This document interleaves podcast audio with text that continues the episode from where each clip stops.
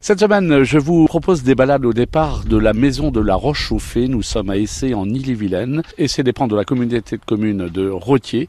Nous sommes au sud-est de l'Ille-et-Vilaine, à la frontière de la Mayenne, le Maine-et-Loire. Et je suis en compagnie de Justine Stella qui nous accueille ici à la maison de la Roche-Chauffée à Essé.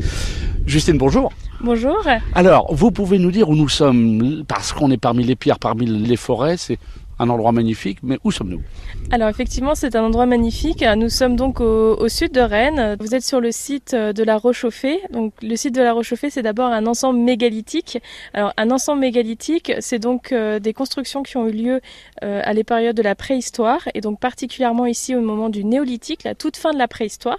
Et vous êtes sur un dolmen. Alors un dolmen, c'est un peu différent des, des, des alignements de pierres qu'on peut voir à Carnac.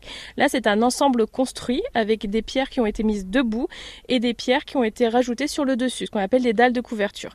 Ce sont des ensembles, un grand ensemble funéraire. C'est un des plus grands euh, du pays d'ailleurs, un très très beau. Vous venez de le dire, on le rappelle, ces dolmens étaient des sites, des lieux où on enterrait les gens. Tout à fait, c'est un, c'est un site funéraire, euh, c'est même une tombe collective, donc une tombe dite ouverte où on venait déposer les gens euh, au fur et à mesure. Donc la tombe a servi pendant plusieurs années, mais le dolmen que l'on peut voir aujourd'hui est, un, est le vestige d'un ensemble beaucoup plus grand.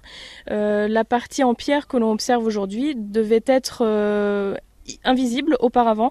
Elle était euh, recouverte pardon, d'un grand ensemble de pierres, de terre et de bois qu'on appelle un tumulus. Ces dolmens ont été remplacés par la suite par des, par cimetières?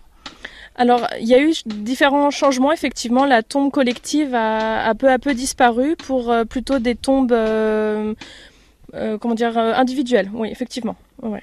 Alors, euh, Justine, on peut se balader sur euh, ce magnifique parc où nous sommes. Je ne sais pas s'il a des définitions de ce mot parc sur cet espace.